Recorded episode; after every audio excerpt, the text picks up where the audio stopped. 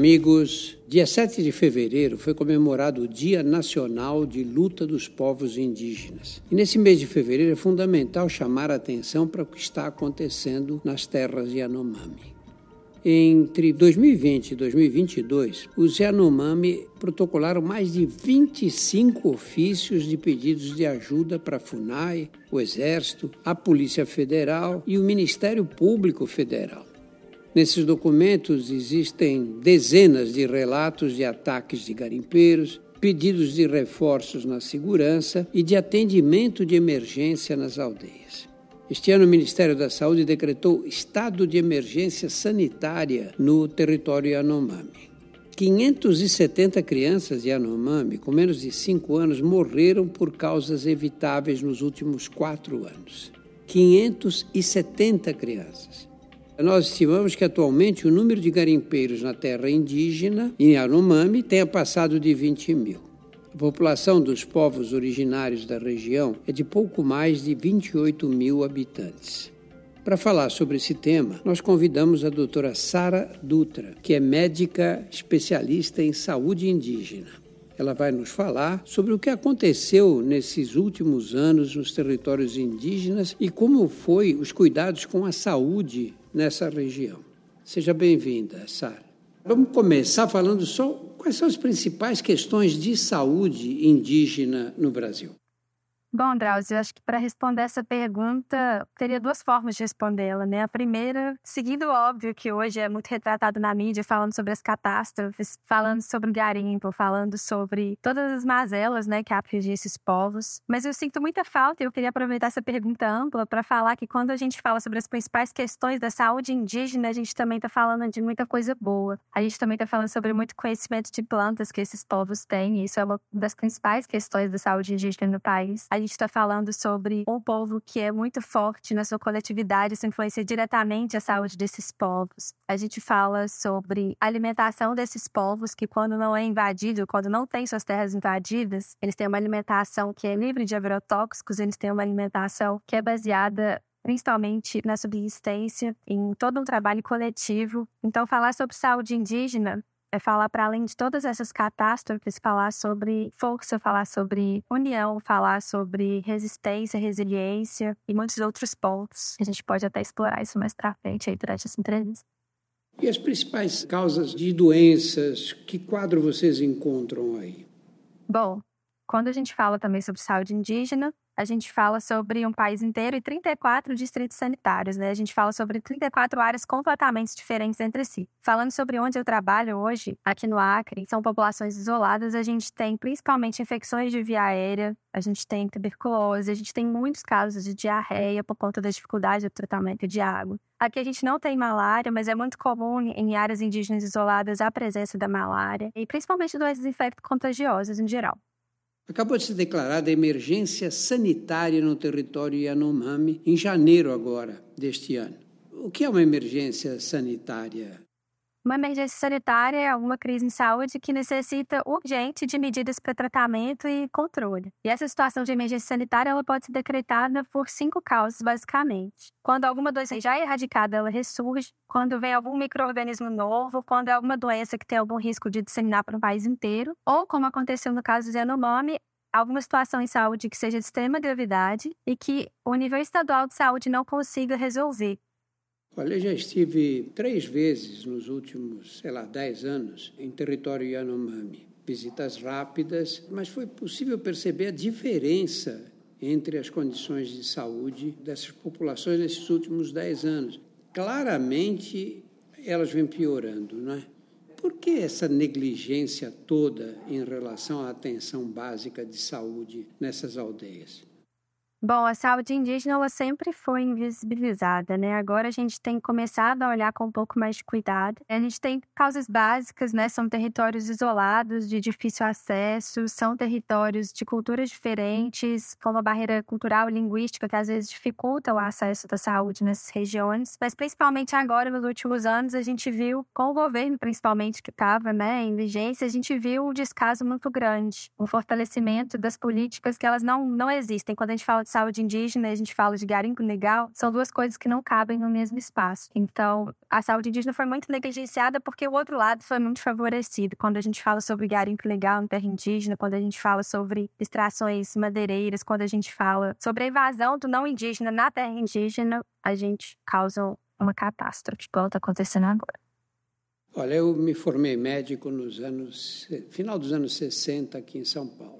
E no Hospital das Clínicas de São Paulo, a gente recebia uma quantidade muito grande de crianças com desnutrição vinham magrinhas, sabe, geral com complicações infecciosas, pneumonia, sinusites, sarampo, as doenças que na época para as quais não havia vacina. E eram todos filhos de migrantes nordestinos que vinham para São Paulo para trabalhar, para conseguir sobreviver, fugindo das secas no Nordeste, e as crianças eram criadas na periferia da cidade.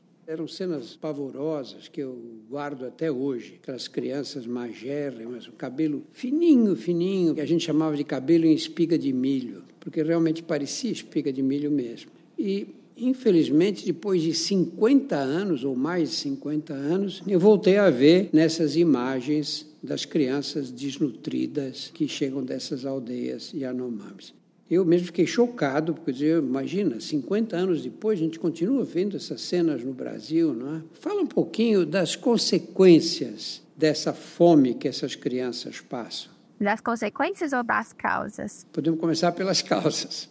Bom, nessas regiões de saúde indígena, a gente tem uma alimentação que depende do esforço da comunidade, né? Costumo brincar às vezes quando algum colega daqui da cidade vem conversar comigo que não existe iFood na floresta tudo que eles comem vai depender do esforço de caça, de pesca, de plantio, de roçada. E para que essas populações elas consigam se alimentar bem, elas precisam estar saudáveis. E aí, quando a gente vê populações atingidas, invadidas, essas populações perdem a saúde em vários sentidos e isso já começa a comprometer a nutrição dessas populações, né? Mas a desnutrição em si tem causas multifatoriais. Ela vai variar também de região para região. Mas, por exemplo, em terras indígenas agora, que são invadidas pelo garimpo, a gente tem uma contaminação das águas pelo mercúrio, a gente tem uma contaminação dos animais, dos peixes, a gente tem uma contaminação até do solo, que a lama, né, que é descartada do garimpo, ela contamina o solo. E mesmo até onde o solo não está contaminado, quando não tem mais peixe, não tem mais caça, sobra só o roçado para que essas populações se alimentem, a macaxeira, a banana, são alimentos ricos em carboidratos. E quando a gente fala de desnutrição, não é só a falta de calorias, né? Mas também o consumo de nutrientes inadequados. Então, a falta de proteínas na alimentação também é algo que contribui muito para essa desnutrição. E como é o quadro clínico dessas crianças que não têm acesso a uma alimentação adequada? O que vai acontecendo no decorrer dos meses com elas?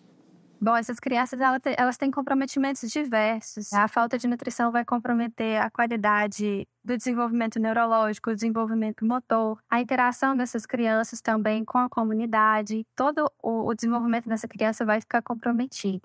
Nós estamos observando aí um aumento grande do número de casos de malária. Quais são as razões que levam a essa disseminação da malária? Bom, isso também é uma outra pergunta que depende de terra indígena para terra indígena mas a gente sabe que a malária é transmitida por um mosquito, né? E as condições das florestas, né, de um clima quente, de um clima úmido, favorecem muito a proliferação do anófeles, que é o mosquito que transmite a malária. Em regiões ainda de garimpo, de desmatamento, já foram feitos estudos que comprovaram que o desmatamento ele causa um desequilíbrio ali que favorece ainda a reprodução maior do anófeles. Para além dessa reprodução maior do anófeles, a gente tem também uma dificuldade de tratamento dessa população. São populações que estão isoladas, que é difícil que a equipe de saúde chegue até essas populações é difícil que elas cumpram muitas vezes o tratamento pelos dias certos. Então, uma pessoa que está infectada pela malária, ela vai ter uma chance muito maior ali de ser picada pelo mosquito, que esse mosquito se contamine e possa transmitir essa doença para outra pessoa. Também é uma dificuldade de levar ações de prevenção em saúde, né? De levar mosquiteiros, de levar roupas longas. Então, também é uma outra pergunta que é multifatorial essa resposta, né? São várias causas para isso. Fala um pouquinho do atendimento em si. Como é o atendimento que vocês fazem nessas regiões?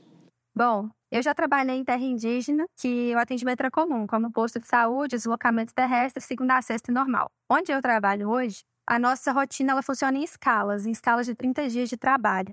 A gente tem o deslocamento de Rio Branco até o polo base, que é ou por helicóptero ou via aérea. Depois que a gente chega nesse polo base, a gente pega um barco grande e fica dois dias no barco até chegar no posto de saúde da aldeia que a gente estabelece a nossa morada por esse mês. E aí todos os dias a gente sai e vai atendendo aldeias vizinhas. A gente sai 5, 6 da manhã, volta só à noite. Isso quando a gente consegue terminar de atender uma aldeia, às vezes são aldeias grandes, a gente tem que voltar no dia seguinte. E aí a gente atende aonde dá. Algumas aldeias maiores que têm uma estrutura de escola, a gente acaba atendendo nas escolas. Tem lugares que a gente tem que atender debaixo de um pé de manga. Tem lugares que eu já atendi, por exemplo, no Rio, quando um barco encosta no outro. É onde dá. A saúde indígena é muito sobre fazer o que tem com o que é disponível ali no momento. E vocês ficam nesse barco grande, prestam atendimento aí e normalmente saem desse barco grande em, em voadeiras para ir atender em comunidades mais distantes? Depende da programação de cada entrada. Tem entrada que a gente fica no barco, realmente dormindo nas redes no barco, ou quando o barco para em alguma comunidade, a gente sobe com a rede, ata a rede na casa de algum parente, dorme ali e volta para o barco no dia seguinte para continuar a atender. E tem escalas que a gente dorme no polo, que é em uma aldeia específica, que tem uma estrutura melhor. E aí, desse polo, a gente sai em barcos pequenos para fazer o atendimento, que aí tem um motor que vai um pouquinho mais rápido do que esse barco grande. Tem outras aldeias que também estão alertando para situações humanitárias graves, como a terra indígena Xerente, no Tocantins, que está há dias sem água potável por contaminação dos rios. Existe algum plano de ação para atender esses territórios nessas situações mais precárias? Eu não sei falar sobre a terra indígena Xerente em específico, é um local que eu não trabalhei, não conheço nenhum colega que trabalha por lá. O que você falar sobre esse tratamento de águas é um programa que o governo lançou no fim do ano passado, que é o PENAT, é o Programa Nacional de Acesso à Água Potável em Terras Indígenas, e ele tem o objetivo de ampliar o acesso à água potável em comunidades indígenas, que são atendidas pelo Subsistema de Saúde Indígena. A gente sabe que hoje no Brasil, de todas as populações atendidas por esse subsistema, menos da metade tem acesso à água potável. Então, esse programa ele tende a ser muito importante agora nessa fase. E fala um pouquinho das consequências de não ter água potável, Sara. Nessas comunidades sem água potável, a gente enfrenta diversas condições, principalmente as doenças causadas pela contaminação. Né? A diarreia é uma dessas doenças. A diarreia é muito frequente nas comunidades indígenas e a gente vê quadros gravíssimos de desidratação de crianças, principalmente, que acabam morrendo. Já presenciei muitas crianças que faleceram porque não conseguiram chegar a tempo no hospital para conseguir receber uma hidratação venosa, não conseguiram contato com a equipe de saúde a tempo. E essas comunidades, por vezes, elas são orientadas sobre o uso de hipoclorito para o tratamento dessa água. Os AISANs, né, os agentes de saneamento, eles passam, distribuem, a equipe também distribui o hipoclorito, mas ainda é muito difícil a gente conseguir estabelecer é, esse uso, esse rigor no controle da água dessas comunidades. Vocês, quando se deslocam para essas regiões, você disse que vocês passam um mês lá, não é? Portanto, distante das famílias, etc. Como é que são formadas essas equipes que vão dar atendimento? As equipes elas são formadas por médico, enfermeiro, técnico, agentes indígenas de saúde. Tem equipes que contam também com dentistas, com auxiliar de saúde bucal. Cada região tem uma equipe, tem os profissionais. Não são todas que têm médicos, em muitas regiões faltam médico nessas equipes de saúde. E elas são formadas de acordo com a afinidade desses profissionais, muitas vezes com a região indígena que está sendo atendida. Eu, por exemplo, aqui eu escolhi trabalhar com os Quiniquim, por conta da cultura que eu já conheci um pouco antes de vir para cá. E acaba sendo uma família mesmo a nossa equipe, né? Não só a equipe, mas a própria comunidade em si. Eu tenho muito costume de quando estou trabalhando nas aldeias, de dormir na casa dos parentes, de comer com eles. Acaba virando uma segunda família, porque sem internet, 30 dias longe de tudo, de todos, a gente desenvolve laços de família. Eu, por exemplo, ganhei um nome em Ranchacuí, eu tenho um nome de Buni em Ranchacuí. E quando eu tô lá, eu me sinto em casa, apesar de toda a distância. E depois que você termina esse trabalho, essa rotina de trabalho, aí vocês voltam para suas casas. Sim, a gente volta para casa. Não são todos os profissionais que voltam. Isso também depende muito de distrito para distrito. No geral, nos distritos, os médicos eles têm o mesmo número de dias de folga do que o dia de trabalho. Então, se eu trabalho 30 dias, eu folgo 30 dias. Mas, por exemplo, onde eu trabalho, os enfermeiros eles não têm o mesmo número de dias. Eles têm metade só dos dias de folga. Então, se eles trabalham 30, eles só têm 15 dias de folga. Os técnicos de enfermagem também, os outros profissionais também. O que eu considero muito injusto. Eu já trabalhei em distritos que essa folga era igual para todos os profissionais de saúde. Então, por conta do tempo restrito para esses outros profissionais, não são todos que conseguem ver a família nesses intervalos de trabalho também causa ainda mais desconforto e dificuldade para esses profissionais. Você sabe que eu acho que havia uma outra enorme injustiça, que era não considerar os agentes comunitários de saúde como profissionais de saúde. Fala um pouquinho da importância dos agentes comunitários, como é a natureza do trabalho deles. Bom, nas terras indígenas a gente conta, na verdade, com o agente indígena de saúde, que é quem faria o papel do agente comunitário de saúde. O agente indígena de saúde, ele faz esse elo entre a equipe e a comunidade. Ele faz busca ativa de pessoas doentes, ele forma a equipe onde tem uma família precisando de assistência. Ele muitas vezes ajuda na condução do tratamento, na explicação de ações de prevenção. Em muitos locais onde a população não fala o português, o agente indígena também serve como tradutor para as nossas consultas, para quando a gente quer dar alguma palestra. Então, o agente indígena ele tem uma importância muito grande dentro da equipe de saúde. Eu, eu disse que sempre considerei um absurdo não atribuir a eles a, o que eles realmente são, pessoas que trabalham nas equipes de saúde, portanto, eles são profissionais de saúde. E agora o presidente Lula sancionou um projeto de lei para considerá-los como tal. Qual pode ser o impacto na tua visão? Esse projeto de lei do presidente Lula, inclusive, ele não abrangiu só os agentes comunitários de saúde, mas os agentes de endemias também, né? Os agentes de endemias, acho importante trazer isso aqui, que eles também são outra figura muito importante quando a gente fala de terras indígenas, principalmente no combate à malária. Eles não só fazem o controle de prevenção dos mosquitos, distribuindo, fazendo ações de prevenção, mas eles também trabalham com o diagnóstico da malária. E eu trabalhei em terras, inclusive, em que os agentes de endemias tratavam a malária. Eles dispensavam a cloroquina, a primafina para os pacientes ali que estavam com essa condição. Então, muito importante reconhecer eles, sim, como profissionais de saúde. Importante também reconhecer os agentes indígenas, né? Esse projeto de lei, ele não considera os agentes indígenas de saúde como profissionais da saúde ainda. Então, é um caminho que a gente precisa percorrer ainda. Mas já é um grande passo, principalmente que isso abarcou os agentes indígenas e considerados como profissionais de saúde, eles podem garantir mais de um emprego público o que, de certa forma, pode fazer com que aumente a disponibilidade de profissionais na saúde indígena, que é são locais de difícil acesso, de difícil mão de obra. Então, foi um projeto de lei bastante importante. Sara, quando você vê uma situação de saúde como essa que está acontecendo agora entre os Yanomamis, crianças desnutridas, os mais velhos emagrecidos, fracos, vulneráveis. Quando chega o serviço de saúde, quais são as primeiras medidas que devem ser tomadas?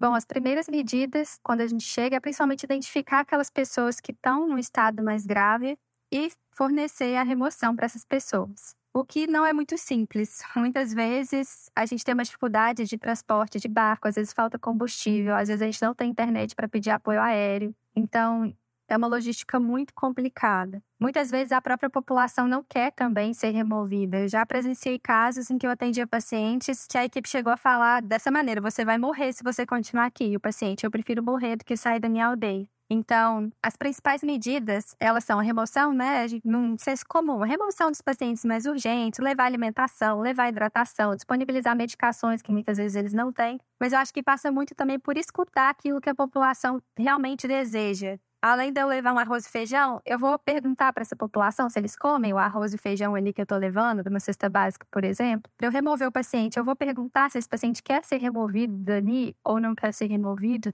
Então, é urgente a gente pensar com a nossa cabeça, né, da medicina ocidentalizada, hospitalocêntrica, mas também é urgente que a gente escute essas populações, por mais que o caso possa ser de vida ou morte. Olha, o, o, trabalho de atendimento, esse atendimento básico né, nas cidades, pequenas ou grandes, reduz muito a necessidade de internações hospitalares, porque a maioria dos casos podem ser resolvidos localmente com medidas bastante simples. Né? Você tem ideia, nas comunidades que você frequenta, quantos pacientes precisam mesmo ser transferidos para cidades maiores para ter acesso aos recursos hospitalares? Não dá para ter uma estimativa exata, mas eu creio que é a minoria. Isso também depende muito. Onde eu trabalho não tem invasão de garimpo, importante ressaltar isso. Mas eu creio que dos pacientes que eu atendo, uns 15, 20% teriam essa necessidade de serem transferidos para resolver esses problemas num centro de tecnologia mais complexa.